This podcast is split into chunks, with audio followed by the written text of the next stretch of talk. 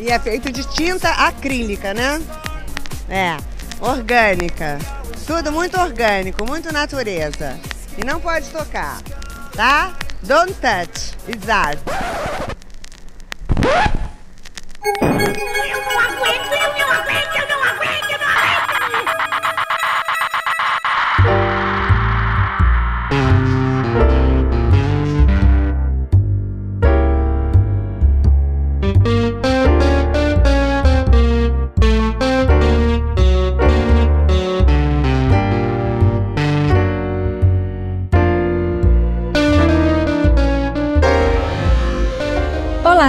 Nome é Fabiana Pedroni e está começando mais um Não Pode Chorar. Este é um derivado do Não Pode Tocar. Aqui nós contamos algumas desventuras da vida e pensamos em modos criativos de lidar com elas. Se você chegou aqui agora, saiba que nós estamos presentes em todos os tocadores de podcasts e nas plataformas comumente usadas para ouvir música. Nós também disponibilizamos os nossos episódios no YouTube e você pode nos ouvir pelo site notamanuscrita.com. Lá você também encontra a postagem original dos programas, com a descrição completa do episódio, com links para os nossos perfis pessoais e oficiais, além de tudo que a gente comentar e essas diversas formas de nos ouvir. No final de cada postagem, você encontra o link para o nosso PicPay e para o Pix. Considere nos apoiar financeiramente. Você pode contribuir mensalmente com um, dois, cinco reais mensais no PicPay, na conta uh, arroba não pode tocar, ou com qualquer valor esporádico. Ajude este projeto a se manter independente. Se não der para apoiar financeiramente, só nos seguir nas redes sociais e compartilhar os nossos episódios você já nos ajuda e muito. Tanto no Twitter, quanto no Instagram, quanto na conta do PicPay. Você nos encontra como arroba não pode tocar sempre com D de pod no mudo. E quem comanda as nossas redes sociais é o Tiwi, o primeiro cão podcaster. Vai lá seguir o Titi e ganhar uns lambejos dele. Bom, nesses últimos meses temos pensado este quadro do Não Pode Chorar de uma forma um pouco mais leve. Ao menos a gente tenta. Seguir pelo caminho dos causos e desventuras, mas tentando ali sempre ter um peso um pouco menor do que os outros Não Pode Chorar podem trazer. São episódios que a gente sabe que são mais intensos, né, até por a gente falar de desventuras da vida, e, e olha a quantidade de desventuras que nós temos. E os que e são também o Não Pode Chorar é aquele episódio que também me deixa mais insegura. Né? Eu sempre gravo os episódios, envio para o Rodrigo para ele editar e sempre co coloco ali uma mensagem: Rodrigo, se tiver uma bosta, você me avisa. Eu acho que a minha fala fica confusa, eu acho que eu falo bobagem, nem sei bem o que, que eu acho na hora que eu tô gravando, mas a resposta dele é sempre a mesma. Eu já comecei a chorar, me deixa. Ou quase isso. Bom, daí que eu pensei, eu vou gravar um episódio leve. Essa semana eu pensei realmente de de pegar ali algumas questões que, que podem nos deixar um pouco mais tranquilos. Essa semana eu tive uma conversa como convidada numa aula da minha orientadora do doutorado, a Rita Bredarioli, e lá eu fui falar sobre o encontro da minha produção artística com a pesquisa acadêmica, com a docência, e, e foi muito gostoso, assim, eu falei muito de mim, mas não era necessariamente sobre mim. Né? O Não Pode Chorar, ele tem muito esse caminho, em que parece que a gente está falando da gente, mas no final das contas não é. É sobre o que você vai escutar, o que você vai pensar, os laços que esse episódio ele pode criar. E daí que eu quis um laço colorido, purpurinado, para equilibrar um pouco a intensidade desastrosa que está a vida ultimamente. E foi muito isso o que veio dessa aula que, que eu tive lá na Unesp. Era o que eu queria, um cadinho de respiro. Só que aí, é sempre o só, né? Só que aí, quando eu fui gravar, começar a pensar a gravar o Não Pode Chorar, eu queria falar sobre afeto, falar sobre estar junto, sobre o um encontro. Mas aí, na segunda-feira, eu saí com o meu cachorro. Eu saí com o Titi, com a Nori, e eu percebi que eu preciso muito me readequar a esse novo mundo. Eu saí de casa, num campo super aberto, eu tirei minha máscara.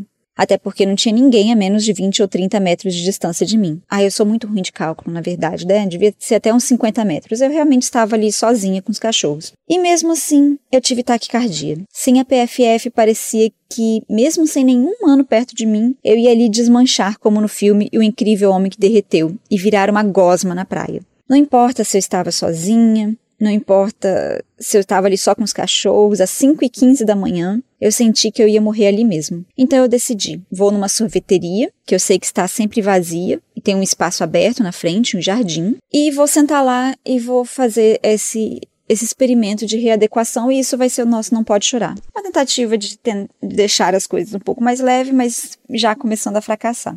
Eu saí de um episódio sobre esperança, né, que era o que eu queria, para uma taquicardia. E o episódio seria isso, a experiência de saber ah, uma redução de danos, como que nós podemos fazer esse retorno de uma forma um pouco mais segura, sem esquecer que a pandemia está aí, mas também sem achar que tudo está contaminado, brilhando radioativamente como nos desenhos.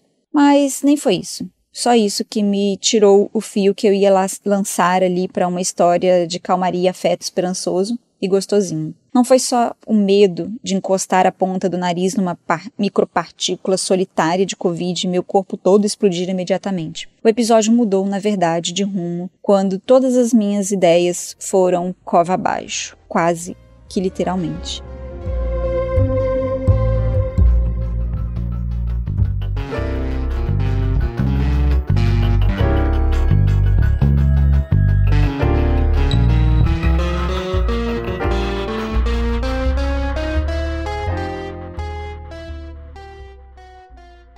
Meu avô, do mesmo jeito que é o cara dos causos, é o cara que revive e resmunga cada decepção com a vida. Vai chegando novembro e o clima aqui em casa começa a pesar. E não, dessa vez nem é porque o dia de finados fez ele lembrar do filho que morreu de câncer aos 32 anos, nem do outro filho que, um ano depois dessa morte, morreu também num acidente de carro, também aos 32 anos e nem mesmo do seu outro filho que quase morreu queimado numa explosão num acidente de trabalho, pouco mais de um mês depois da morte do meu pai por suicídio, que era para ele um outro filho. Não, não foram essas mortes que ele resmungou o dia inteiro em lamento. Sobre a morte, ele fala até pouco em outubro, a não ser a morte na televisão. Nossa, televisão e jornal local.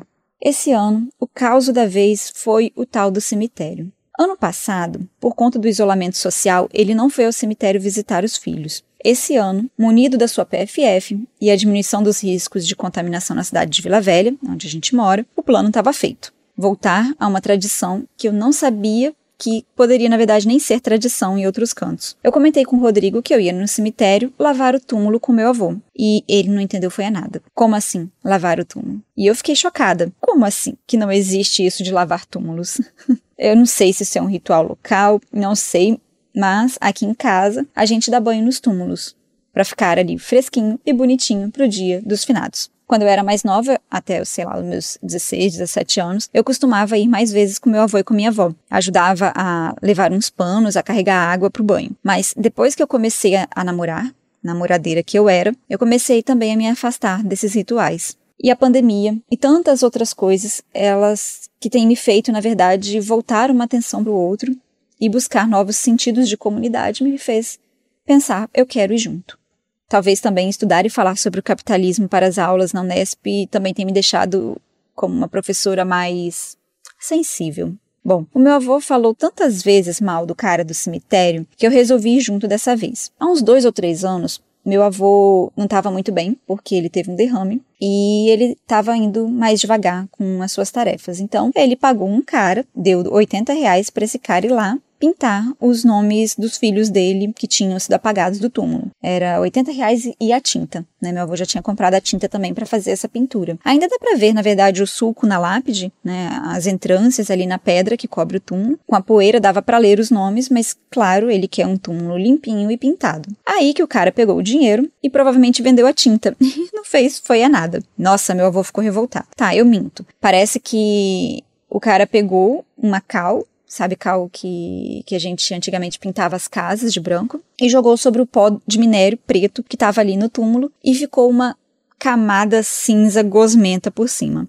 Meus tios, se tiverem o senso de humor que eu espero que eles tenham, eles devem ter sacudido os esqueletos e rido muito. Mas para o meu avô foi uma desonra enorme. Então, que este ano seus filhos seriam recompensados por tamanha vergonha. Meu avô encheu um galão de 20 litros de água, minha mãe pegou um balde, colocou panos e escova e eu fui com a vassoura. Eu queria era carregar a água, eu achei que, sei lá, meu avô ia ser enterrado ali mesmo. Mas não, ele é um Marte, precisa carregar 20 quilos e quase explodir a hérnia para fazer essa limpeza. E eu estava tão preocupada com ele que eu esqueci a vassoura no carro. Então, eles entraram no cemitério e eu voltei pro carro para pegar a vassoura. E aí, quando eu voltei, eu voltei sozinha para entrar no cemitério.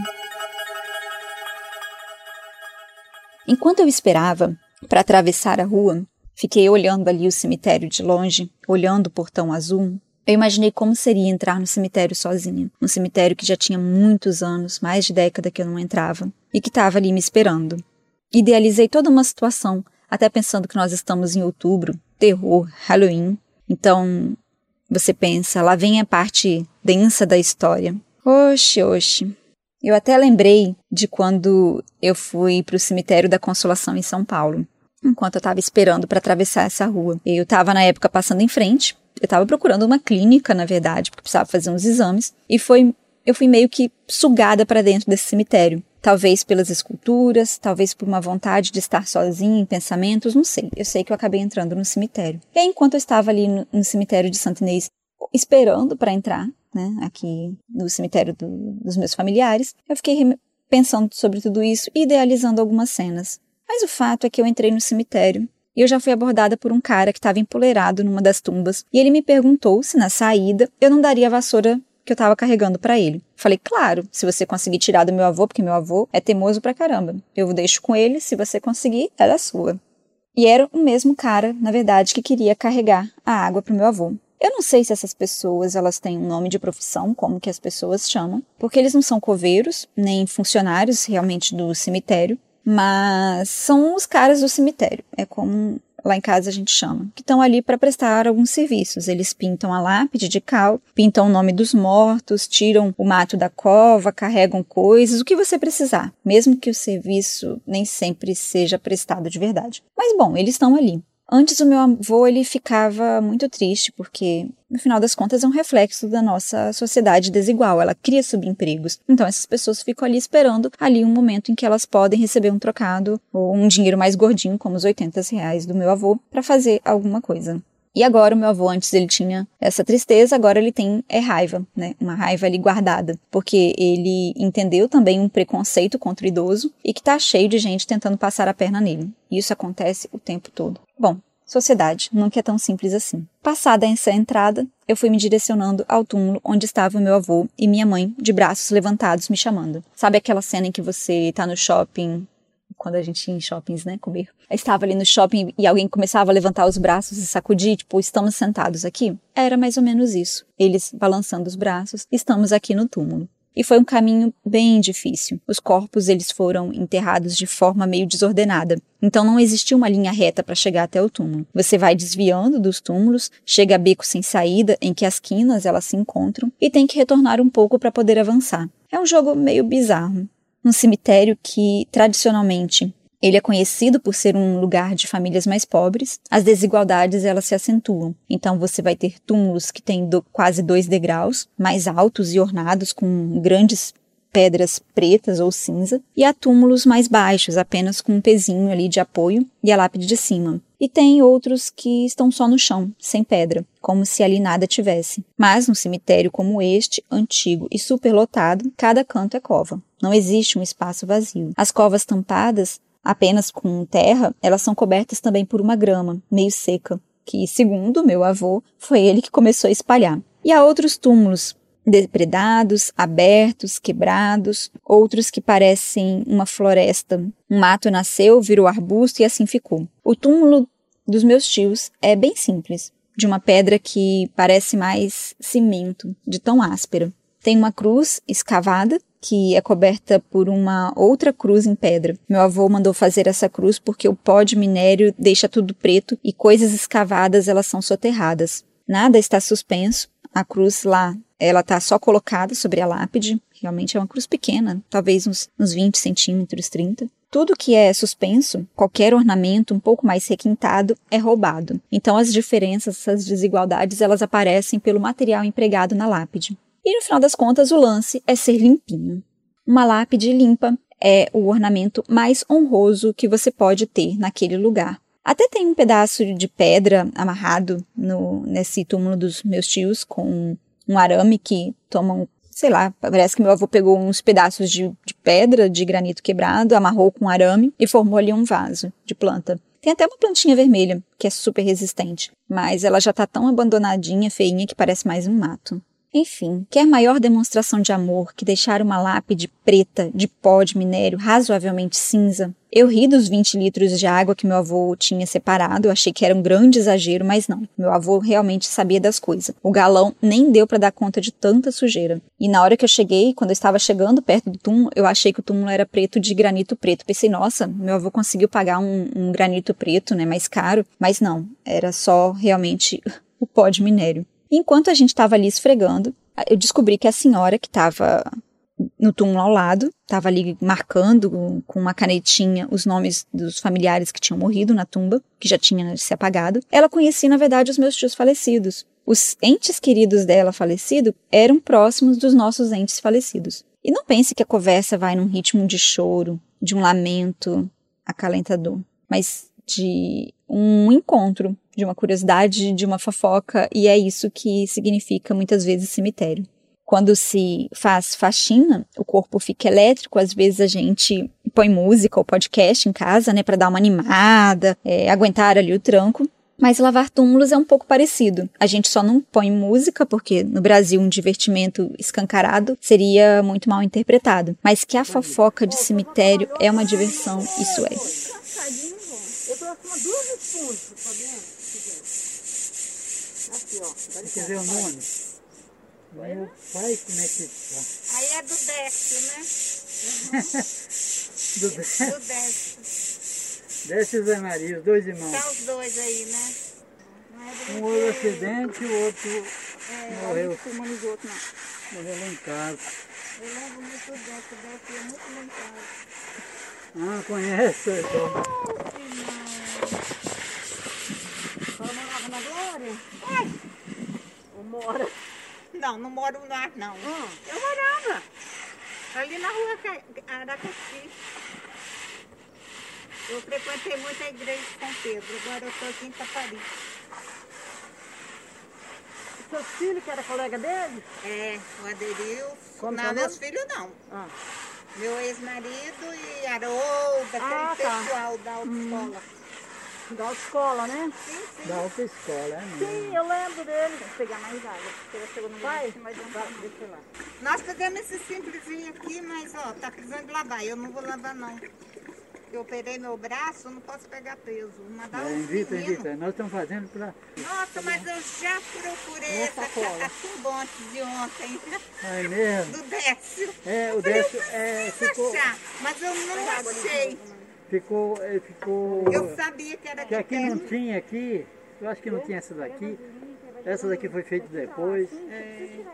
E... Eles amontou tudo. É, ali foram apertando. Mas não, tudo bem. Tá bom, tá bom. É. Porque aqui tem uma, uma pessoa enterrada recente, a, uhum. a esposa do meu irmão, do Cláudio Entendi. Aí ela, ela morreu até de Covid. Nossa! Nossa! A senhora, ela não ia lavar o túmulo porque ela fez uma cirurgia no braço, mas ela trouxe ali a caneta para marcar esses nomes, até porque os visitantes, no dia 2, precisavam conseguir ler e saber quem estava ali morto. A lista dela era bem mais longa que a nossa, mais do que cinco nomes lapidados e pintados. No ano passado, ela também foi, não foi para o cemitério por causa de Covid, mas no ano retrasado, ela passou uma enorme vergonha. Ela estava contando isso para gente. Ela nunca tinha visto tantas flores ali no cemitério. Muitos tinham vindo visitar os pais dela que tinham morrido. Daí que esse ano ela veio preparada para não passar vergonha de novo. Ela Precisava deixar o túmulo minimamente apresentável. Não ia conseguir lavar o túmulo, mas ela estava ali pintando os nomes. E foi isso. Ela ia ali falando, minha mãe ouvindo, e eu e meu avô lavando. Toda essa narrativa, na verdade, é para criar um outro clima de cemitério, que não passa pelo medo, nem pela dor imediata, essa que a gente vive no dia do enterro, ou aos poucos também, né? Em cada susto que a vida nos dá. Quem já perdeu alguém que ama sabe o perigo que são os gatilhos. Mas essa narrativa é para a gente pensar as perdas. Vivemos as perdas por morte, por desencontros, por términos, por desilusões, enfim, por mais que aqui eu esteja falando de um caos do meu avô, é na verdade um caos sobre como viver a perda nas exigências do dia a dia. Então, este episódio é mais sobre o tempo que sobre a morte. Depois do túmulo lavado, minha mãe puxou uma reza bem da apressada. Um Pai Nosso uma Ave Maria meio sem ritmo. Ela estava lá falando uma frase e eu estava bem atrás ainda falando outra. No final, ela somou mais uma Ave Maria para Rita, que mora na Glória, que é o bairro do meu avô. A Rita é uma figura conhecida por ser a cabeleireira do nosso bairro. Agora, a Rita, infelizmente, ela é conhecida pelas perdas. Rita perdeu o irmão para o Covid no ano passado e essa semana perdeu o outro irmão, por teimosia, porque ele não quis ir ao médico, não quis tomar remédio e aí a doença se agravou. Enquanto ela estava no enterro desse irmão teimoso, acho que foi antes de ontem, ou ontem, não sei, o marido, que estava mal no hospital, morreu de Covid. Ele não se vacinou porque não acreditava na vacina. Morreu dentro da, da, dentro da, da, da, da barbearia. Sentado, com, atenderam ele. Ele não deu parada cardíaca, ele e o outro? Foi de quê? Covid. Covid vacinar. Trabalhava com transporte de pessoas enfermas do hospital. E não quis vacinar porque não acredita na vacina. Né? Essa daqui que está aqui também não quis ir para o hospital mais. Disse que não era, que não era, que não era. Eu, aí eu liguei pro filho dela, falou tranquilo. Ele assim, Marcos, Marcos, pega sua mãe e leva pro hospital. Ó, chegou no hospital, foi logo entubada. E dali não saiu, tá aqui, ó. É muito... E deixou meu irmão. Agora tá meu irmão aí, tá vendo? E a vida continua. E eu ajudando, você entendeu? Oi? Eu saí de Taparica para ir lá ajudar ele. Ficar com ele. Brincadeira, sabia? É, eu não faço não, né, Não, não, não, não. Bom, essa era a história da Rita. Não sabemos muito bem como que a Rita vai ficar, e no meio dessa esfrega, esfrega, um túmulo, minha mãe só queria ir embora. Já chega seu Marcelino, e ele não escutava. Não escutava porque o que ele esfregava não era a pedra. Foi dos desencontros deste momento da faxina que me levou a gravar o episódio. Meu avô precisava do seu tempo para o banho do túmulo, minha mãe estava com pressa não sei de quê, e eu só precisava, e só ali pressionando, né, para ir embora. A senhora do, túmulo, do outro túmulo precisava de ajuda para enxergar as letras apagadas e eu precisava gravar um áudio e fazer memórias, porque eu estou com taquicardias constantes vivendo num apocalipse eterno. Foi o tempo de um atropelando o tempo ali de outro. O médico do senhor vai brigar comigo horrores se o senhor voltar lá por causa disso. Tem um punhado de sangue. Toma aqui um pouquinho. Não. Já não vai ser pro senhor, não. Hein? Oh, provavelmente vai chover hoje. É igual quando a gente lava a janela. Lava a janela, olha. Lava o túmulo, vai chover. Lá em casa, toda vez que lava a janela, chove. Então eu falo assim, lá Ah, então você lava a janela para chover. É, exato.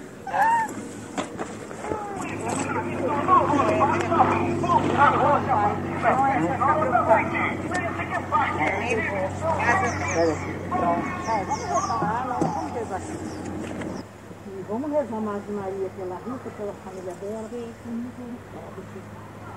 Né? Da força, né? Com força com. Ave Maria, cheia de graça, o Senhor é convosco. Bendita sois vós entre as mulheres, bendito é o fruto do vosso ventre, Jesus. Santa Maria, Mãe de Deus, rogai por nós, pecadores, agora e na hora de nossa morte. Amém.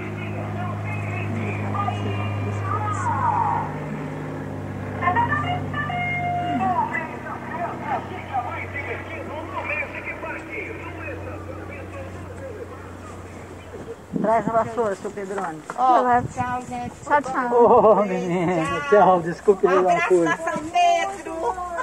Eu não sei nenhuma da vassoura, tá, tá ali? Tá aqui.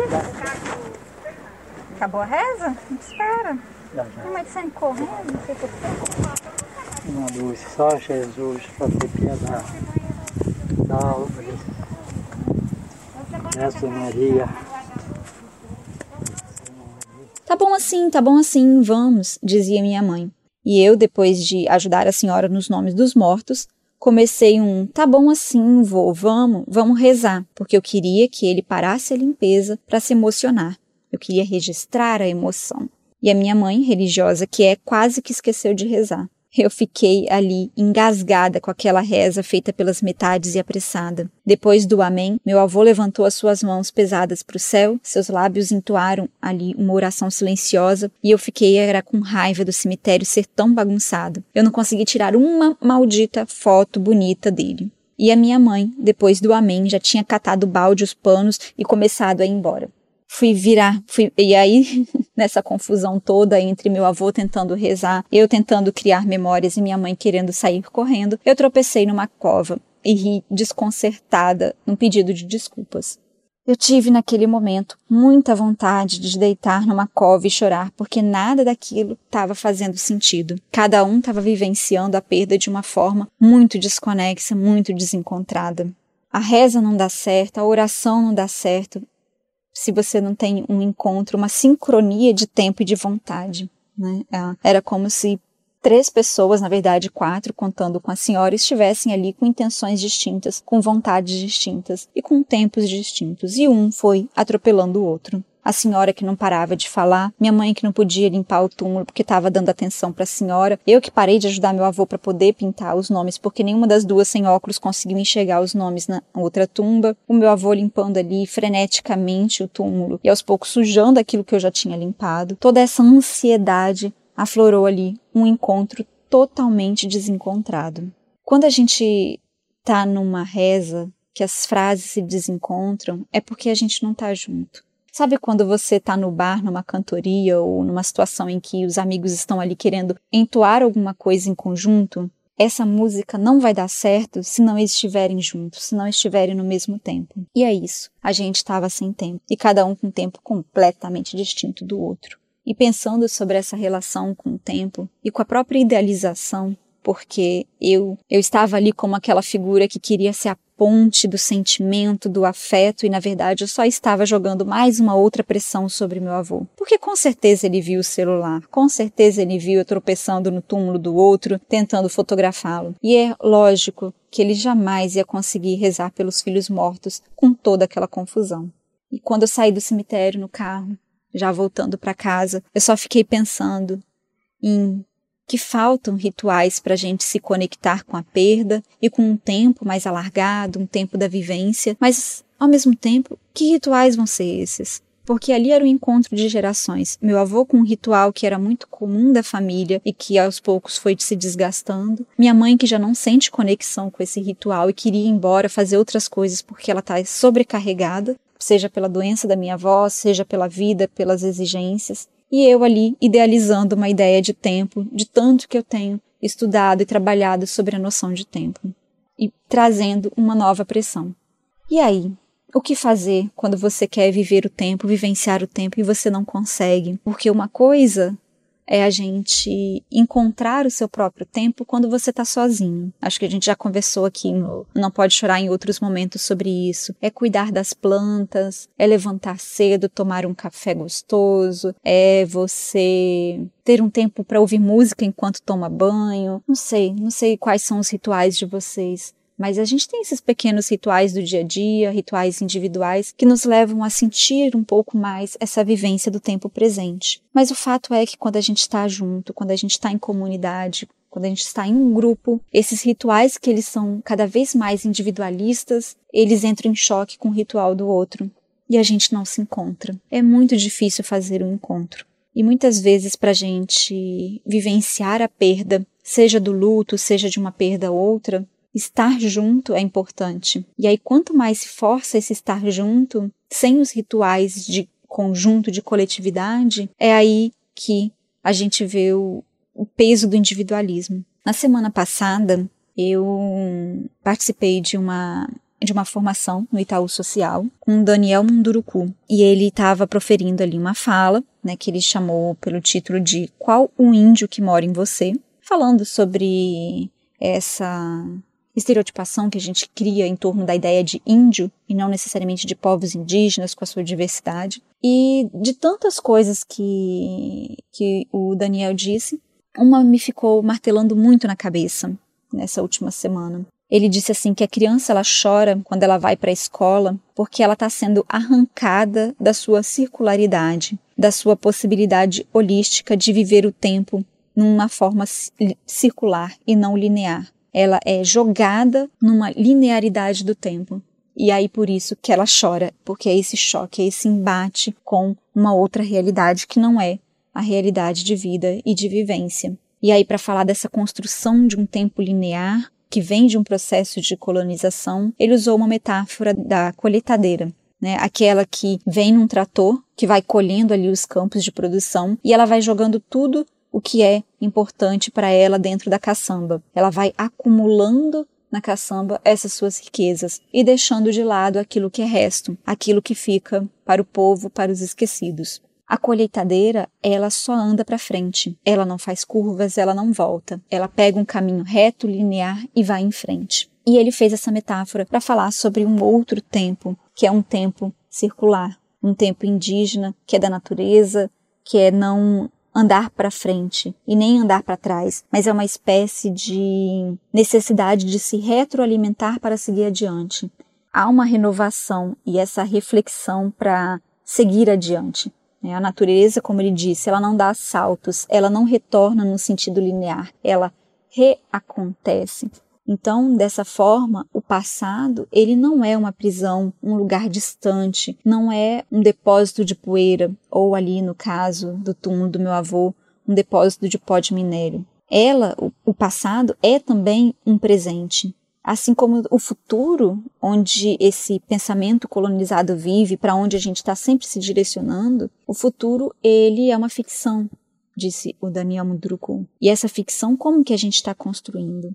Se a gente não vive realmente no tempo linear, porque o tempo linear não se vive. Porque não existe luto se você não tiver esse tempo da vivência. Não existe uma lavagem, uma limpeza dos túmulos se não houver esse tempo dedicado a isso mesmo que exista essa dedicação, você queira ali o tempo todo fotografar, registrar e tornar aquilo produtivo. Eu já estava pensando no podcast, eu já estava pensando no Instagram, já estava pensando no Twitter. Esquece isso. Tentar se reconectar com o outro é estar ali no mesmo momento. Isso não significa que não vai ser mediada por tecnologias. Existem pessoas que estão extremamente distantes da gente. E aí eu falo, por exemplo, da Camila, que é a colunista aqui do Pataquadas. Camila é minha amiga de infância que mora na Alemanha. A gente conversa quase todos os dias, mediadas por tecnologia, mas num encontro. Como que a gente vai conseguir construir esses encontros? E cada vez mais pensar que as mudanças elas só acontecem quando o encontro nesse mesmo tempo acontece, no mesmo tempo presente. É muito complicado quando a gente vive num futuro ou no passado se direcionando ali no caso minha mãe para essas compras, meu avô para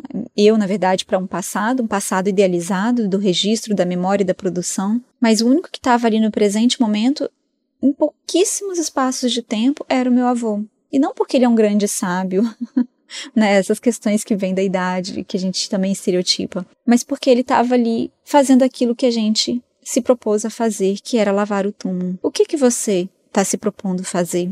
Se você está se propondo descansar, descansa. Se você está se propondo assistir uma série da Netflix ali largado no sofá, faça isso. Não fique pensando e se torturando com algo do futuro ou um trauma do passado. Se você vai fazer um pão, amasse essa massa do pão pensando em você e naquele tempo que você está cozinhando. É isso que eu estou falando para vocês, mas é o que eu tenho repetido para mim durante todas essas duas últimas semanas, entre uma taquicardia e outra, entre um túmulo e outro. Viver o próprio tempo. Eu espero que a gente consiga viver um tempo presente.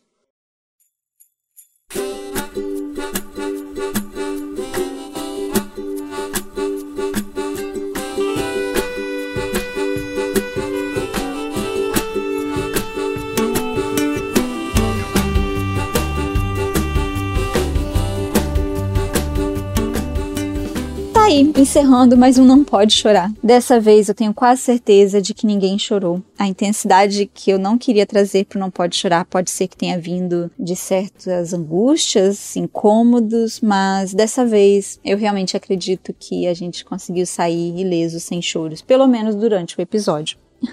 E já que estamos falando de encontro no presente, eu queria mandar um abraço muito especial para Caroline Orlandi, que é nossa ouvinte aqui do podcast psicóloga e que faz parte desses encontros do dia a dia que nos deixam muito, muito felizes. Um grande abraço, Caroline. Eu espero de coração que vocês fiquem bem e consigam encontrar um tempo que parece não mais existir, mas que é esse tempo presente. E se vocês quiserem falar comigo, criar esses encontros ou encontrar o pessoal do Não Pode Tocar, eu tô lá no Twitter como sunomoma e as redes oficiais do podcast, tanto no Twitter quanto no Instagram, são não pode tocar com D de pode no mudo. Dá para falar com a gente também por e-mail, se você precisar de um tempinho longe das redes sociais ou quiser uma conversa um pouco mais alargada, arrastada. O nosso e-mail é não pode tocar@gmail.com. Os demais perfis dos participantes do podcast Não Pode Tocar, eles ficam linkados na postagem do episódio, assim como outras referências que eu posso ter citado hoje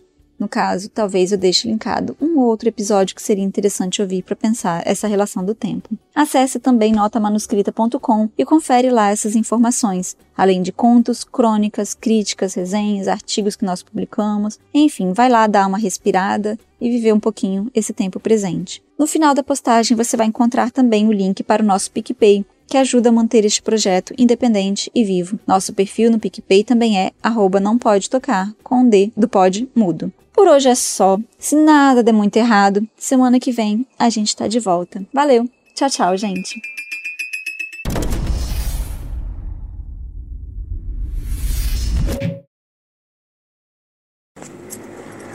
Senta mais afastado. Pega esse tambor. Oi? Pega esse tambor. Não, tá vazio. Não, eu sei. Mas dá daqui, filho. Ah. A gente. O que, que o senhor quer? Mãe, Dá esse tambor. aí. você vai deixar aí? Tá vencido, tá, tá. O que você vai deixar aí? Aí. Deixa pro rapaz lá então. Não, não. Mas eu não vou achar nem. Ah, o senhor... Quem encontrar, carrega.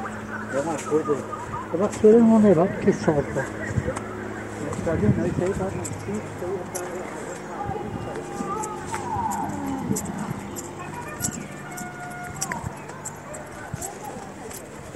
Meu avô é o cara dos causos, mesmo quando ele não conta os causos, ele faz os causos. Espia só. Chegamos no cemitério com uma grande lista: vários panos, um balde verde, uma vassoura, uma escova e um galão de 20 litros de água. Até terminar a limpeza, quando saímos do cemitério, ficamos sem o galão e sem um dos panos. Ele deixou no cemitério por quê? Não faço ideia. A vassoura eu sei. A vassoura ele deu pro cara que estava empoleirado no túmulo. Agora o galão ele só escondeu e falou depois eu acho. Depois? Então é isso, entendeu? É por isso que o serviço funerário não funciona. Porque não tem seriedade, sabe? Não tem, não tem dedicação. Pode pegar o cara pela gola e falar assim: você não vê o que tá acontecendo no cemitério? Sabe? Ser- Serviço funerário, porra. Vontade de falar isso.